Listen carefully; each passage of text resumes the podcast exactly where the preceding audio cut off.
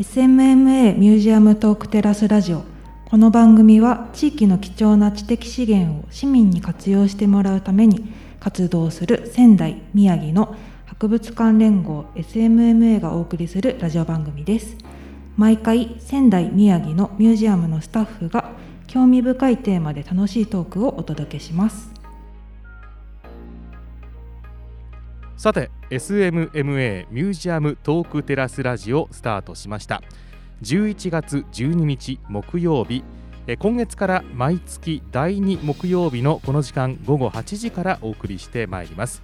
司会のラジオ3の鈴木よしのりです。そしてアシスタントはこの方です。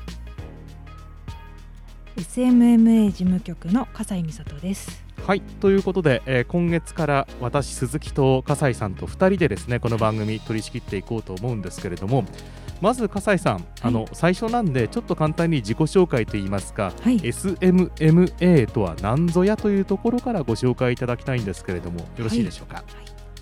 と私はメディアテイクの職員なんですけれども、うんはい、SMMA とはっていうところになりますと、うん、SMMA は仙台宮城ミュージアムアライアンスという、はいはい、あの実行委員会がありましてそれの頭文字を取って SMMA というふうに呼んでおります。なるほど。なんかイベントとかを単館ではできないような、うん。あっちの館とこっちの館で共同してイベントを企画したりとか、そういったことができるように、このつながりを強めていこうというところが目的としてありますね。まあ、これまでもね、はい、あの実際にじゃあその、えー、イベントで博物館の方とかいろんなところの方が、うん、まあいろんな興味深いお話をね、うん、えー、リアルイベントでやったりということがありましたけれども。まあ、今年はあの新型コロナウイルスの影響もありましてそういうリアルのイベントが難しいということもありまして、えー、ラジオでを通してですねぜひ皆さんにそういうさまざまなミュージアムの魅力についてですね伝えていきたいということで、えー、スタートいたしました。えー、ぜひね毎月第2木曜日のこの時間、えー、お聞きいただきたいなというふうに思います。よろしくお願いいたします。よろしくお願いします、はい、さあ笠井さん早速なんですけれども第1回目、はい、今日のテーマは何でしょうか？はい、今日のテーマは市電ですね。はい、まあいわゆる街中を走る路面電車のことですね。うんはい、えー、こちらについて詳しい方にお話伺っていきます。えー、この後1時間の番組です。どうぞごゆっくりお楽しみください。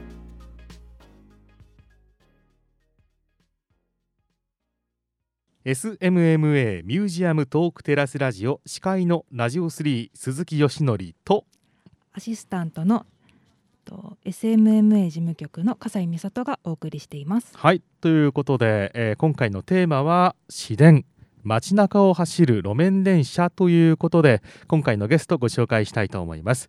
今回のゲストは東北福祉大学鉄道交流ステーションの鈴木恵子さんです、えー、鈴木さんよろしくお願いします。こんばんは鈴木です今日はダブル鈴木ということで えあの分からなくならないように、はい、僕恵子さんとじゃあお呼びさせていただこうと思いますので、はい、よろしくお願いいたします。はい、はい。えー、まあ恵子さんにですね今日は、えー、鉄道交流ステーションでさまざ、まなね企画をやられているということでいろいろ聞いていきたいんですけれどもまず最初にまあ自己紹介がてらに東北福祉大学鉄道交流ステーションがどんなところかっていうところを教えてもらってもいいですか？はいえーと、東北福祉大学の鉄道交流ステーションっていうのは、うん、大学が運営している歴史資料室なんですけれども、あのそもそも、えー、仙山線に東北福祉大前駅という駅が2007年に開業したんですけれども、はい、あの駅がですね実はあの福祉大が建築費を全部出して。あ自腹で。自腹で出して。そしてまあもういろいろいろなあの要望があってねあの作ってそれを JR さんにあの寄贈したというか。差し上げてしまったという駅なんですね。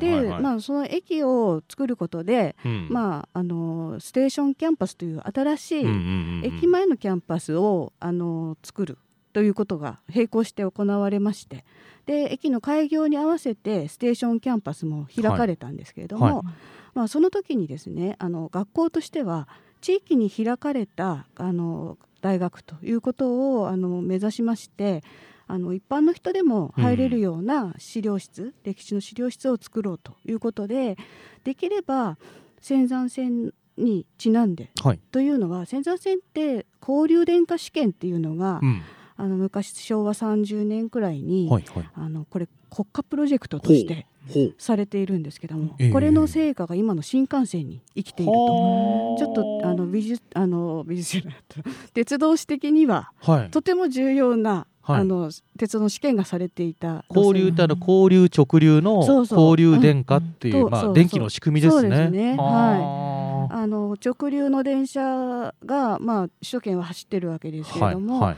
それを地方に伸ばしていくときに、直流でやるとコストが高くなるけれども、まだ交流の技術が開発されてなかった。なるほど。でヨーロッパにちょっとあったんですけども、えー、ヨーロッパは、まあ、戦争で負けた日本ですからね、うん、あのいろいろ足元が見られまして、うん、でなかなかこう交渉がうまくいかなかったんだけれども、うん、そこを、まあ、日本の国鉄と、あとメーカーさん日本のメーカーさんがもう協力して一致団結して交流電化っていう、まあ、独自のシステムを作ったんです。あそういう仙山線が、うん、それが仙山線だったんですね。うん、もうこの話聞いてるだけで多分ね、終わっちゃいますね。終わっちゃうかと思うので 大変恐縮なんですが、次に行きたいんですけれども。でそれをまあ なんかその当時の資料を算出してほしくないということで、あの大学の方にあの要請があって、資料室が作られた。なるほど。じゃあそれがまあえー、この交流ステーションの、まあ、メインコンテンツというか、ね。うんうん、柱となっている部分ですね。すね。うん、なるほど、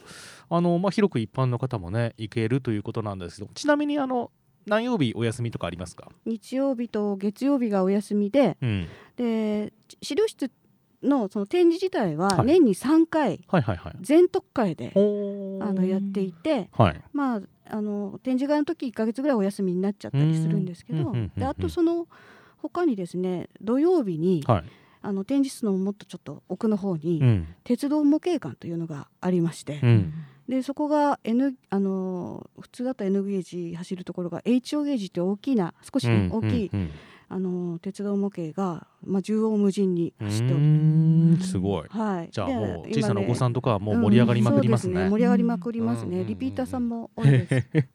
なるほど。でもちょっとコロナで、はい、今年は年内いっぱいお休みになってしまいました、はい、そうなん残念ですね、ね、じゃあまあその辺がねどうなるかは詳しくは、はい、じゃあ福祉大さんのホームページにそうですね、はい、今の予告編の動画上げてますので、うんうんうん、それ見てあこんなの次やるんだなって楽しんでいただけるとありがたいです。はい、はい、ありがとうございます。で今回のまあテーマがまあ自然ということで、はい、まあ早速ですけどもちょっとこの音をねまずは出したいと思います。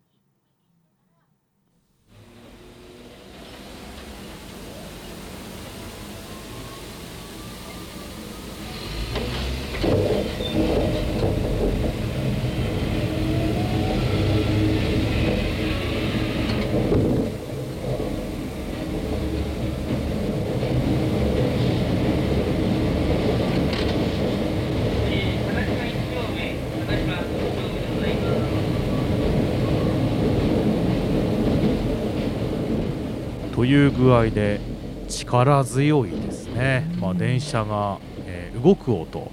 そして途中ちょっとアナウンスがね流れておりましたけれども、えー、恵子さんこれはちなみにどんな音源なんですか？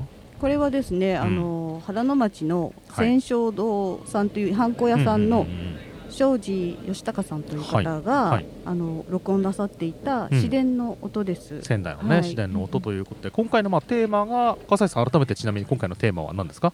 今日のテーマは市電です。はいということで市電についてね恵子さんに伺っていくんですけれどもあのそもそも今回あの恵子さんに市電のお話を伺いたいとなったきっかけがあの SMMA の記念誌があるということで笠井さん今作ってらっしゃるんですよね。もうできてるのかな今頃には。今印刷をちょうど頑張っているところやってることで。10年誌にね、はい、えー、恵子さんが作られた記事が出ているということなんですけれども、はい、えー、恵子さんちなみにどんな内容の記事になっているんですか？えっとですねこれ、うん、あの作ったのはあの編集者が作ったんですけど。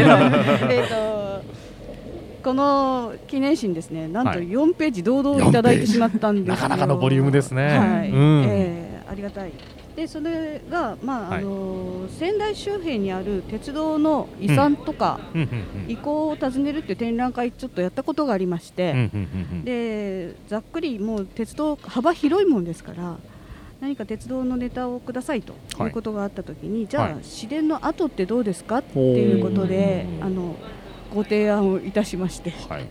で今、市電走ってませんけれども、はい、仙台ね、もうだいぶ前に亡くなったので、ただ、あの後は残っているということで、うん、あの何個かその後を載せていただきました。うん。ということで、まあ、我々ねあの事前にいただいているゲラと呼ばれるですね、えー、ものをいただいているのでそれをちょっとねまあ今日は見ながら少しその辺りの話もしていきたいんですがその前にまずあの市電といいますかそういう路面電車のその基本的な部分ですね仙台の市電について、はい、えこの辺についてもまあ伺っていきたいなというふうに思いますが、まあ、その前にちょっと1曲ブレイクして、えー、皆さんとこの後また改めてお話をしていきたいと思います。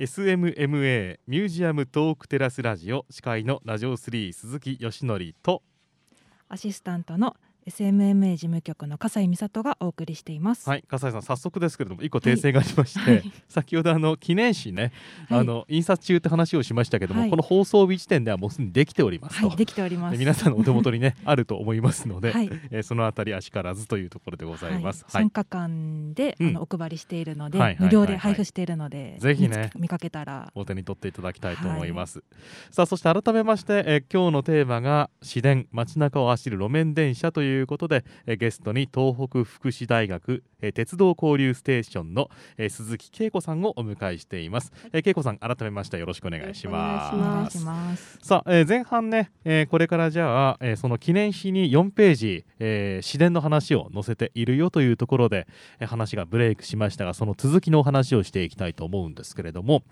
まずまあ市電のまあ痕跡を載せたということなんですけども、まあ、仙台の市電ってまあどんなところなのかなというところなど含めてちょっとお話しいただきたいんですけれどもいかがでしょうか？はい、ええーとですね、はい、仙台の市電っていうのは仙台市営電気軌道っていうのが正式名称で、うんう。んう。ん、あの仙台市がやっていた電車路面電車ですよね。であの始まりは大正15年。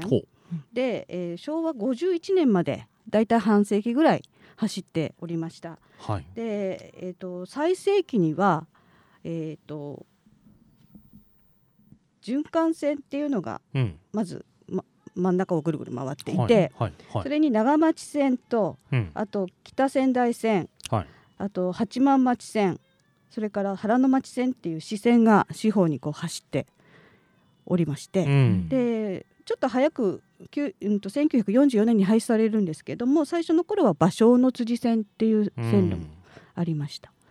うん、なるほど、はい、で最盛期昭和30年代ですね。戦後の30年代には、はい、とってもあの乗客もいっぱいいて、うん、1日に10万人の人を運んだと言われています。で車両も80から90くらい保有していて、はい、まああの市民の足だったですけども、大体、うん、40年代ぐらいになるとみんなが車を使い始めまして、まあ、ちょっと邪魔になるぞというようなことで、いろいろ、あの市電が交通渋滞の原因だとか言われるようになってそれで51年には廃止になるんですけれども。うん。なるほど、まあ、地下鉄とね、そのね、バトンタッチのような形に、ね、ね。あの政令指定都市に、はい、あの仙台市がなろなりたかったんですよね。やっぱり地下鉄が欲しくって、まあ、代わりに市電はなくなってしまったということだと思います。まあ、というところで、まあね、今日はまあ市電の話をするんですけれども、はい、まあ、その市電ってじゃあどういう役割でどういうまあ魅力があったのかなっていう話なんかもこの後ねしていきたいと思うんですが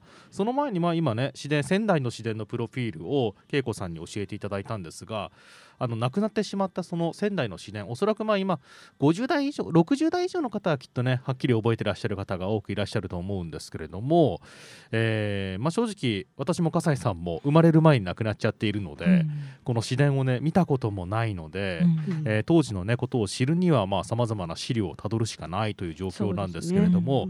実は恵子さんに教えてもらうところによるとこの、まあえー、記念誌にも載ってますがその痕跡が残っていると。はいいうところで発見しどんなました。具合なんですか？えーとですね、はい。まああちこちにあるんですけれども、うんうんうんうん。そのうちの、えー、3個載せたんですよね。はい。そうですね。あの記念誌の方にね。記念誌の方には、うんうんうんうん。はい。そのうちの一つが、はい。えー、高等大公園のうん。市民広場のヒマラヤ杉ですね。はい。あれが市電軌道の目印であるとうーん。いうことが分かりました。何気なくね皆さん、はいあの高等大公園を通るときにね確かに言われてみると杉あるなと、そうですね、はいまあ、時期によってはすごいたくさん花粉が飛んでるなというね 思っていらっしゃると思いますけども、そうですねあの杉はじゃあもう当時からもちろんあってしかも市電の痕跡になっていると。はい。はあ。えっ、とですね、むかあのー高等大公園って昔、えーあの辺り、えーこうクランクになってたんですよ。東二番町が。で市役所の方現在まっすぐですよね。そうですね、ん。市役所の方から三越にゴンってこうぶつかる方向に道があって、うん。うん。うん。えー、と左に曲がって、うん。さらにクランクして、えーとはい。まあ、今の道の方にも戻っていくような、うんはい、広瀬通りかな、そうですね。あ常禅寺通りですね。うん。うんうん。そういう作りになっていてでその三越のところからぐーっと急カーブして花京院の方に市電の軌道っていうのが、あーあの曲がってたんですね。はいはいはいはいはい。で地下鉄工事とかのあのほあれで、えー、と東二番町が軌道変更というか、うん。拡張今のまっすぐ今のまっすぐな道に、はい、あの変わりましたね。うん。でその時にあの高等大公園がもっとせり出していたんだけれども、はい。そこをき切り落とされるというかうん。削り取られるような形うん。で軌道が変わったんですよ。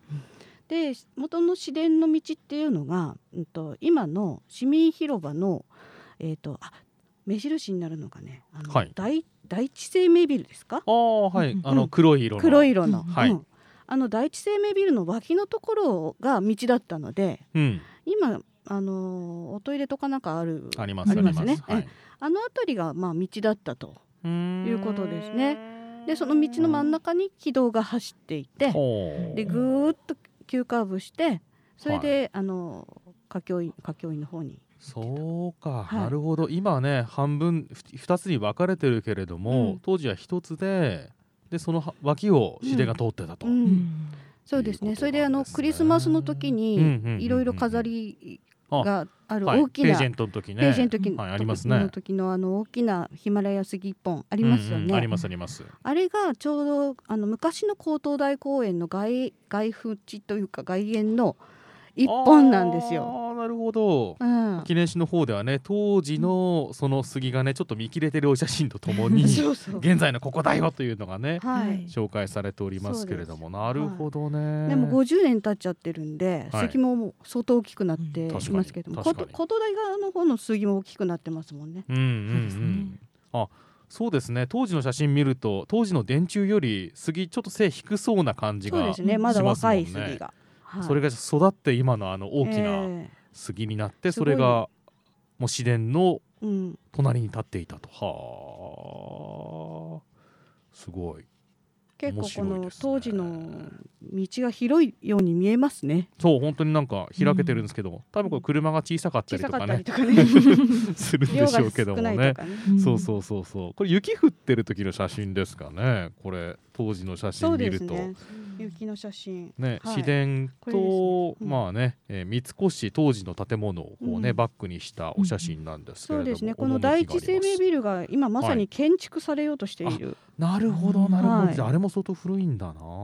古いですへね。ーなるほど。これはね、うんと昭和44年の写真です。うんうんうんなるほどじゃあクランクになっててまあ今杉がねその名残を残しているというところは第一の痕跡とそうです。いうところですね。だからだここ軌で軌道があったんだなってなんとなく見えます。うんうんうんうん、はいなるほどなるほど。ね現場に。はい。はい。さあそして2つ目の痕跡ということなんですけれども、はい。2つ目になりますとどんなものがございますか？これはですね、あうん。の東二番町とはい。青葉通りがクロスするところにある地下道がありますよね。うんうんうんうん。あそこにし敷かれている敷石は市電の敷石です。はいということでまああのー青葉通りのねあたりからじゃあちょっと藤崎の方に行こうかなみたいな感じで、そうですね。えー歩いていくははと仙台駅からね、はいはい、あそこね、えー通る道上通れないんでですけども。必ず下通んなきゃいけない。うん。あの地下道の石畳というか、はい。足元はええ。市電に使われていた敷石であると、そうです。ほうこれはあのどういうその意図があって、えっ、とね、はい。あの廃線になった後でうん、あの市電に使われてた敷石って市民に売り出されたらしいんです。へーで結構庭の石にしてる人とか、はい。お家とかあるらしいんですけれども、はい。はいあのその後で東二番町の改良工事に伴ってうん。あそこの地下道を作ろうということになって、建設省の人がですね、はい、国の建設庁ですね。はいはい、うん。建設省の人があのー敷石を使いたい路路面電車に使ってたあうん。の敷石使いたいんですけどっていうことを思いつきまして、てでその市市の、ねあのなんかあのなんていうんですか？あの鉄道の、うん、うん。いやそれはね鉄道愛好家のはい、ここのスタジオからちょっとそのお宅見えるんですけど こ小林和夫さんという有名なあの、はい。鉄道愛好家の方いらして、はい、この方にねあ。ご相談したらしいんです。官民で、はい、うんそれでまああのなそういう有志の人たちがえー。集まって石を集めてそれではい。買い戻して、知ったという話を。あそこさ。もう本人から聞きましたからあそ私。こさ使うからよちょっと売ってきねすかって。うんなんかそれ売ってけるやってやったらしいんです。え。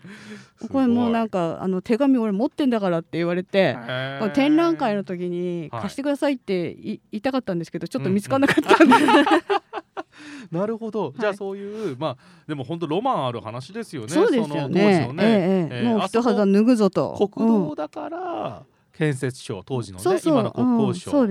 の管轄で、ええその担当者の方がうんロマンチックなそうね。思いで、えええーそういうじゃあ石を使いたいと。そでの域に感じて、うんうんうんみんな市民の市有志によって有志が、うん、えー作り上げられたものであると。そうです。で、えー、と今もねもちろんねその、えー道はありますし、はい石は残ってるんだけれども、はい現状がはい。ちょっと変わっているぞと。そうですね。うんなんかもともとはだから中古の敷石を使ったので、はい、結構ボコボコしたらしいんですよ。うんうんうんうんで結構足元悪いぞとはい、なってあの綺麗に磨いたっていう その後で分からなくなっちゃったっていう当時の趣がね。趣がうんただあの何箇所かだけね、はい残ってるんですよボコボコが。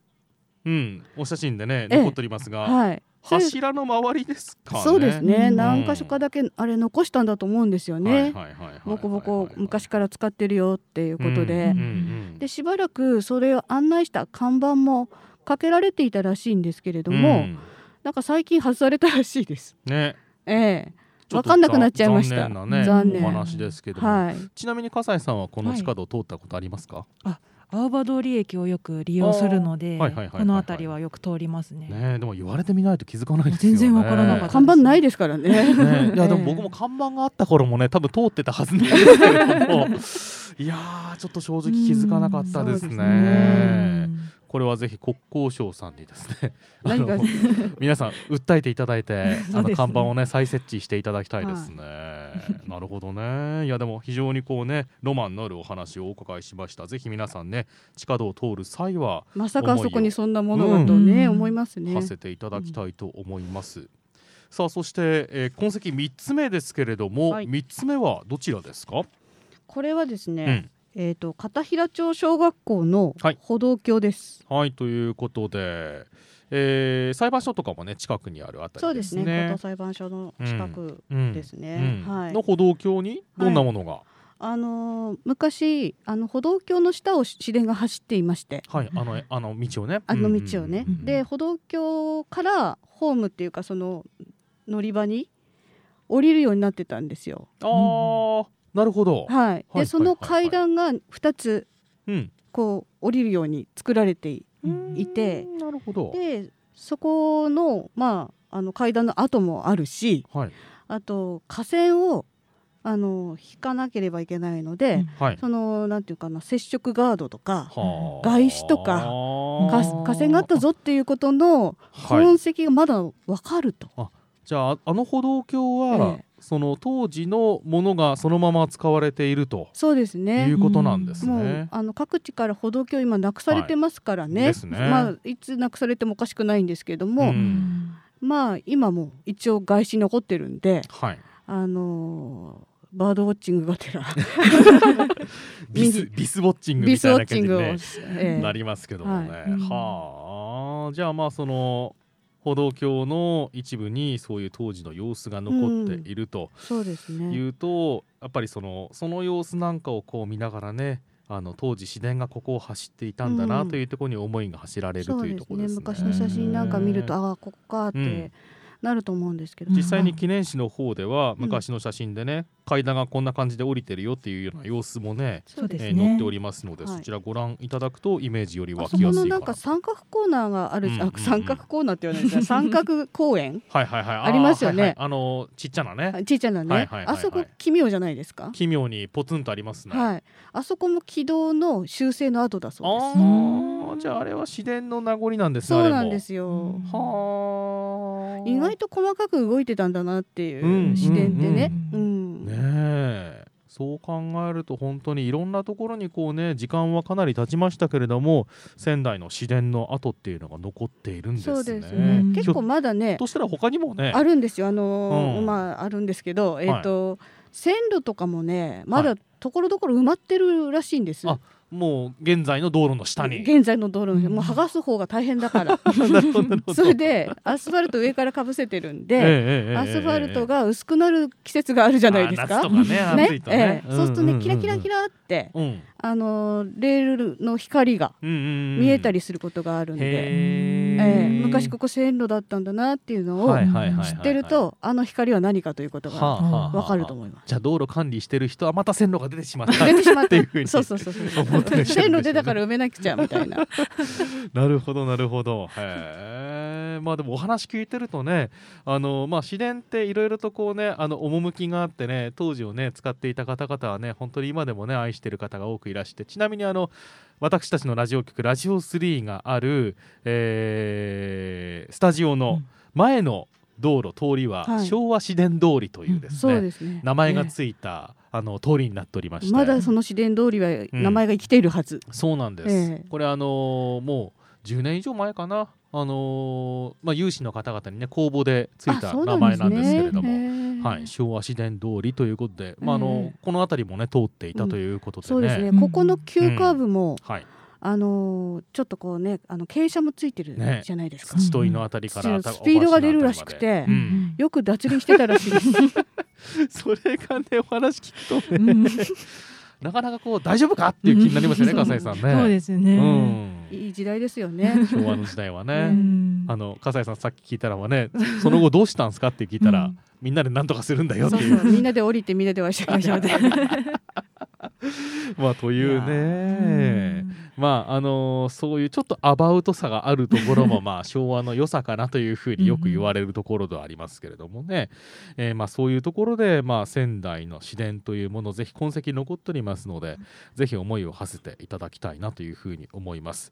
さあここでまた1曲ブレイクしましてこの後ですねまた恵子さんにですねまたちょっと話視点が変わりまして今でも市電って日本全国はたまた海外では活躍しているんだよというようなお話をですね伺っていきたいと思います。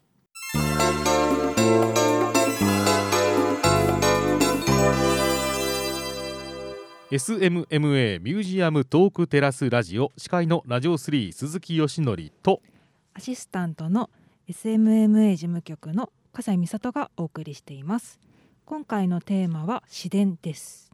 はいということでえー、今回のゲスト改めてご紹介しましょう。東北福祉大学鉄道交流ステーションの鈴木恵子さんです、はい、恵子さん改めましてよろしくお願いします。笠井さんちなみにあの、はい、仙台の市電について今まで伺いましたけども、はい、聞いてみていかがですか？いや欲しいなって思います。市電がね。仙台にね,、はい、欲しいね。これから聞く話はもっと市電が欲しくなるお話ということなんですけれども、はい、恵子さん今でももちろん日本の各地はたまた海外では自然が活躍してるんですよね。そう。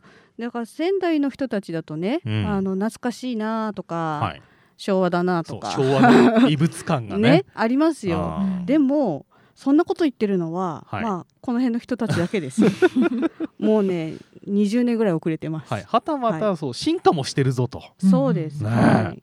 あのまだ仙台仙台もなくなりましたけども、うん、あの日本中で市電が走ってる街っていうのは結構あるんですね。はいはいはいはい、例えば北から言うと札幌、うん、函館、はい、あと富山の方とかもあります。北陸ね。北陸もありますし、うん、あと岡山、広島ありますし、はい、あと九州もありますよね。はい、ありますあります、うん、私も九州長崎に旅行に行った時に見ました。ねえー、あと九州新幹線がね整備されたんで、はいはい、あの鹿児島とか熊本とかも、うん、あのあるんですけど、まあもともと走っていたあのそういう市電の路線に今あの LRV っていう最新型の車両を投入してるんですよ。はい、LRV、v、はい、はい、でそれはね、あのー、低床式の路面電車なんですけど、はい、まあ、これはね古いせあの車両に混じって走り出していてかっこいいんですよ。うん、でまたその路線自体をね交通システムとして見直して最新型にしようと、あと今今の暮らしに合わせるたそういう交通システムにしてしまおうという自治体もあったりとかして、うん、なかなかこれがなんか進んでるんですね。うん、ということで、まあ、ちなみに LRV ってどんなものなんですか、うん、これはあの低床式の路面電車のことで、はい、ライトレイルビーグル？はいはいはいはいはいはい、まあ、あの本来はあの、システム全体をこうあの次世代型にするっていうことで、LRT っていうトランジッいうふうに言われているんですけどもその中で走っている車両が、うん、LRV でもともとあった路面電車のシステムに、うん、そういうあの新しい車両を投入していくっていうパターンもあればあともう交通システムそのものをあの変えてしまおうという考え方ありました。はい、で例えばですね、はい、あの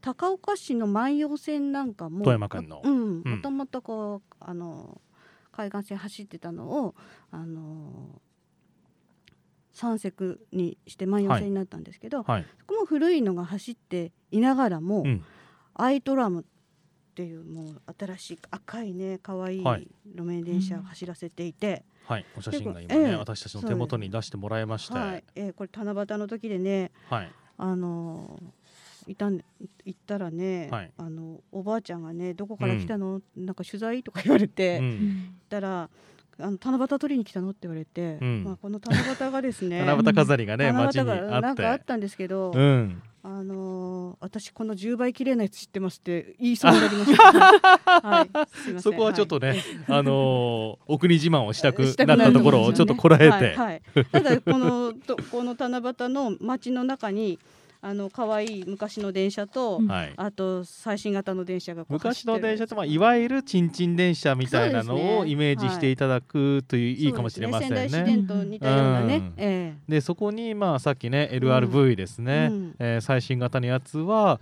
あの窓があの結構大きくってね、はい、えー、前面もそしてサイドも。うんでえ形もですねこう流線的な感じとこう鋭角な感じをですね組み合わせたような、ね、なんともスタイリッシュな未来的な乗り物。乗り降りするところも低床型なので、はいはいはいはいはい、あのバリアフリーなんですよ。うん、だから、うん、段差がね段差が少ないということで、うん、あと音もあまりしなかったりとか。うんうんうんうんこれ動力電気なんですよね。基本的には。電車ですからね。でこのね高岡が最近やってるのはこのなんか獅子舞トラムとかっていう。ラッピング。ラッピング。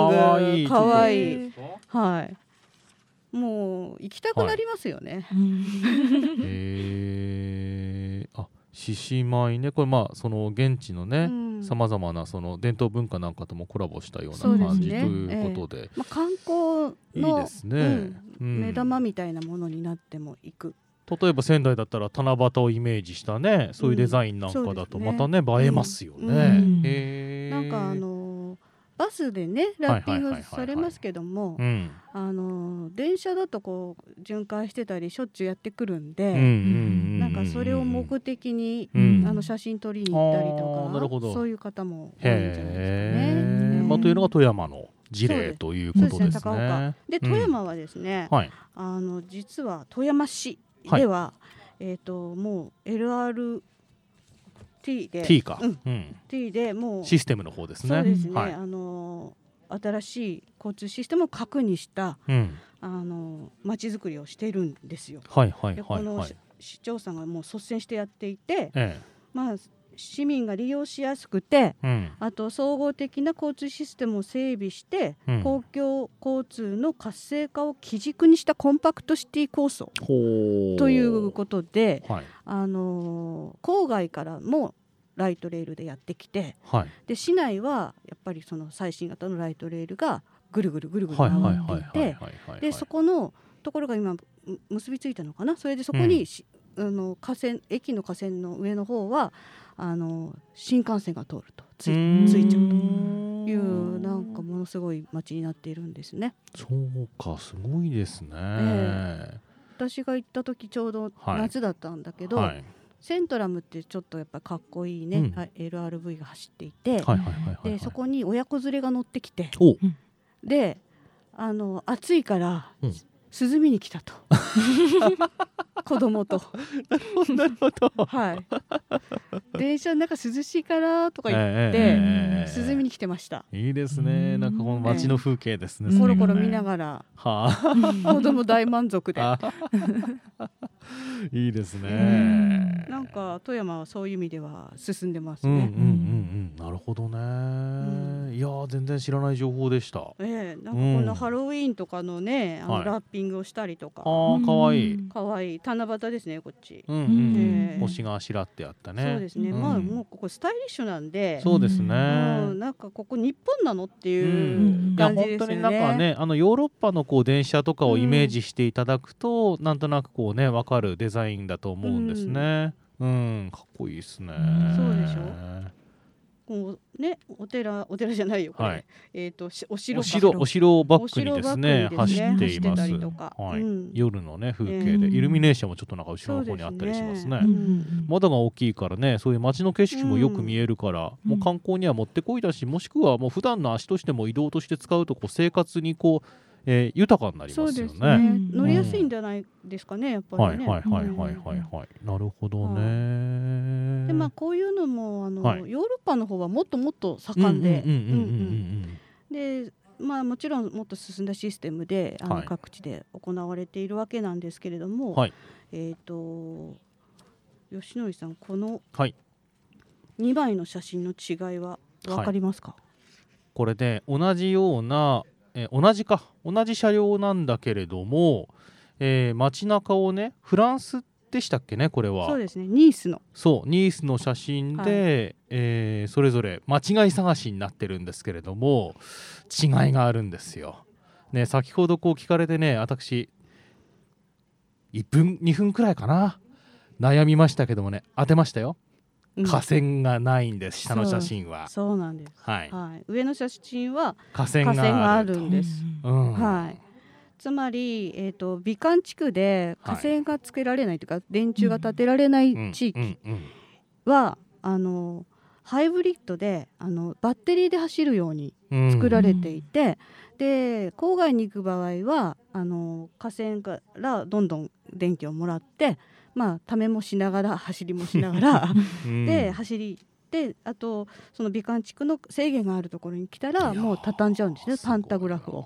ねうん。素敵ですよね笠井さんうね、んいかがです？見てこれ写真。いやなんかこう車両が車体もなんか景観と馴染んうでん。いるので、うん。かっこいいし美しいし。そうですよね、まあ、うん。フランスってね、そのいろいろねあの伝統的な建築をねそのまま残さなきゃいけないっていうね法もあるし、うん。そういう意識もね皆さんあるからそれに馴染むようにね作ってらっしゃるっていうことなんです。色合いがまた絶妙ですよね、うん。シうんックですよね。ね。なんかやっぱりこうあの暮らし方がはい。こう、センスに出るというか、うんうんうんそういう方向で、はいあの国民がこうコンセンサス持ってるっていうのもいいですよね。そうですね、うんまあ、なんかそういう美的なものっていうものに対してそれが街にあることがどういうふうに作用していくかっていうことがもうなんかあの、まあ、遺伝子にね 刻み込まれているんでしょうね。んまあもちろんあのフランスだけじゃなくてヨーロッパも一時はやっぱりモータリゼーションがあって、はい、あの路面電車がなくなっていく方あの時代の流れっていうのはあったらしいんですけども、はい、やっぱりそれが今また見直されて、うん、それでこういう交通システムを取り入れる方向で来ていると。うん、なるほどね。まあ、昨今ねその環境問題なんかもありまして、いろいろとこうねその、えー、燃料電ね、燃料を使った乗り物に対してね、ね。えー、世界各国でもあの国によってはもう、えー、この年からはあのガソリン車は販売してはいけませんっていうふうに決まっているところもありますからね、そういうところではもうその嫌がおでも積極的にやっていくっていうところもあるんでしょうけどもね、うん。まあ、電車だとたくさんの人一気に運べるんで環境の上でもね効率的だし、うん、うん。あと騒音なんかもね、はい、あの少ないので、はいはいはいはい、あのこれだって10年ぐらい前の写真なんですよ。だから今見ているフランスの、うん、だからやっぱり、日々ね、はい、あの車両技術は上がってますからね。そうですねなんかこうどうしても日本のそういうこう鉄道とかそういうところってより早くより早くっていうようなところが、あのー、発想の中心にあると思うんですけれども、うん、今ね、まあ、新型コロナウイルスの影響で、まあ、鉄道会社さんもいろいろご苦労されていらっしゃるとね、ね、思いますけれども、えー、そういう中でこう街づくりっていう観点からも、まあ、こういうような路面電車が中心としたような、うん、えー、作り方をするとこう地方にも人が移りやすくなりますし街にもそういう活気がね生まれますし、うん、すごくお話聞いてるとこう絵的にも素敵ですし、うん、うん、魅力的ですよね。やっぱりなんかあの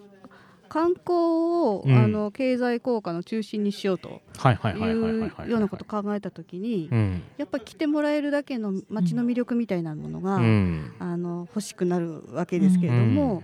そこにあの交通システムって組み込むのはすごい有効だろうなというふうにいや本当そうですね。でも笠井さんほら見てるとだって乗りに行きたくなりますもんね。なりますね。ねそれを目当てに行くくらいの気持ちになりますよね,、私もなんかじあの主人ので実家が函館なんで,、で函館行くと必ず一日乗車券買って、それであの市電でねあの移動するんですけど、観光客がすごい乗ってきますね。今回行った時はちょっとコロナでもあれでしたけど、でもやっぱりどこに行くのかねはっきりわかるし、景観楽しめるし。もう乗ること自体がアトラクションになるんで、うん、そうですね、えー、私も一度だけ広島に行った際に、あの利用したことがありますけどもあの本当は乗らなくてもよかったんですけど乗ってみたかったから乗ったんですよ。ね。ええ、ちょっとやってくると乗りたくなりますよね。そうそうそうそうなんで乗ったらやっぱり楽しかったですね。えー、ちょっとワクワクしちゃうんですよね。うんうんうん、そうそう。私ちょうど乗ったのはレトロな方だったんですけど。それはそれでまたね。なんかその音とかね。音とか、椅子の感じとかね、そういうところがあなんかすげえ昔な感じだみたいな感じで楽しかったんですけども。ちょっとプカプカする、そうそうそうそう。意外と硬いみたいな。意外と硬いみたいなねいやでも本当にぜひ一度ね乗ってみて皆さんいただきたいなと思います、うん、あちなみに笠井さんは乗ったことありますか、はい、私は長崎で修学旅行で長崎に行ったんですけど素晴らしい。あのレンガ張りの道路だったりとか、うん。うん、街並みにやっぱり合っていて、うん、なんかこう乗ってみるとあいいなっていうのがさらに、ね、ですよね、うん、ありますね。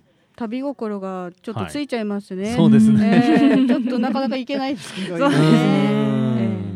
本当にねお写真見ていると旅情を駆られるというところがありますけれども、うん、あのー、まあねいろいろとこう他にもね、あのー、もちろん、あのー、自然といいますかこういう路面電車が走っているのは日本でも各地ありますしあとは海外だと例えばどういうところがあります？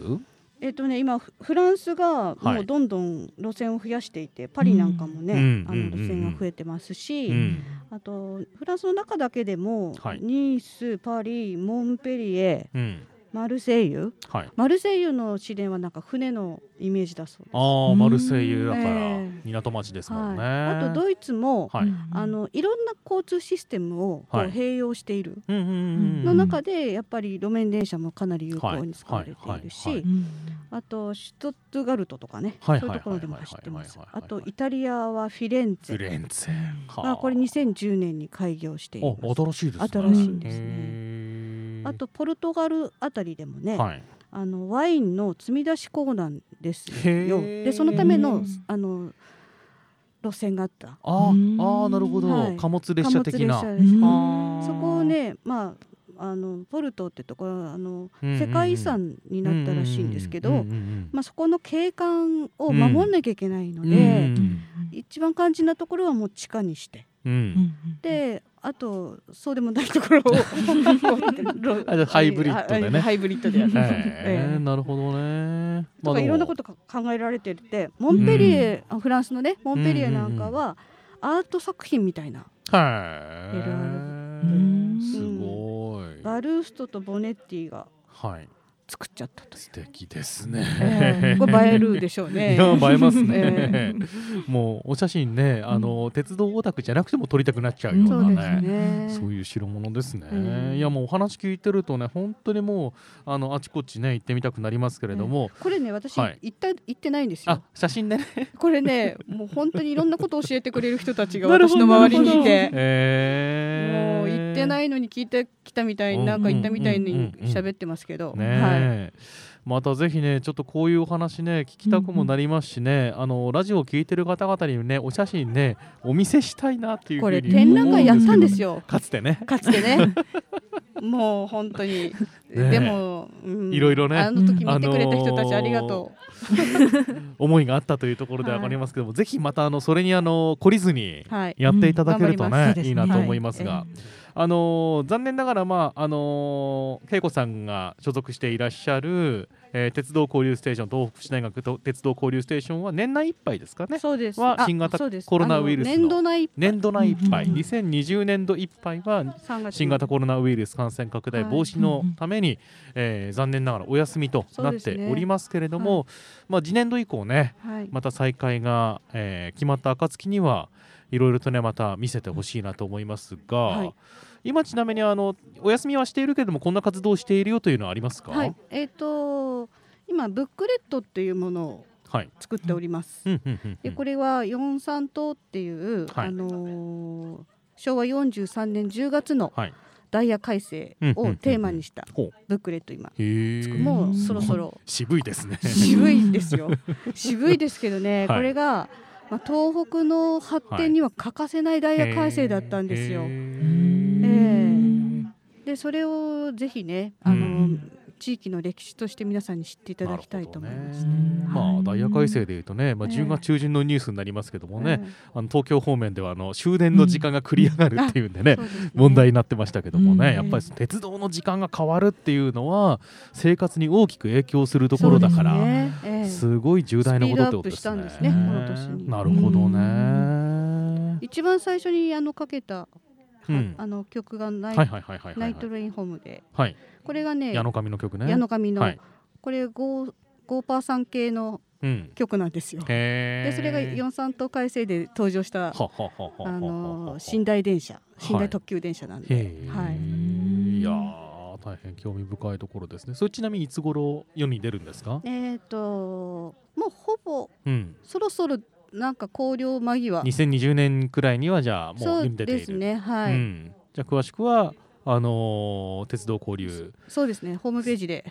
ステーションの方のホームページでチェックいただければと思います、というところですね。はい、まあ、というところでお話も伺ってきたんですけれどもちょっとお時間がね迫ってまいりましたので、まあ、次第ミュージアム情報ということで、えー、東北福祉大学鉄道交流ステーションはもちろんあって、まあ、残念ながらお休みではあるんですけれどもえ仙台市内にはいろんなところが他にもありますよというところでちょっとご紹介いただきたいんですがいかがでしょうか？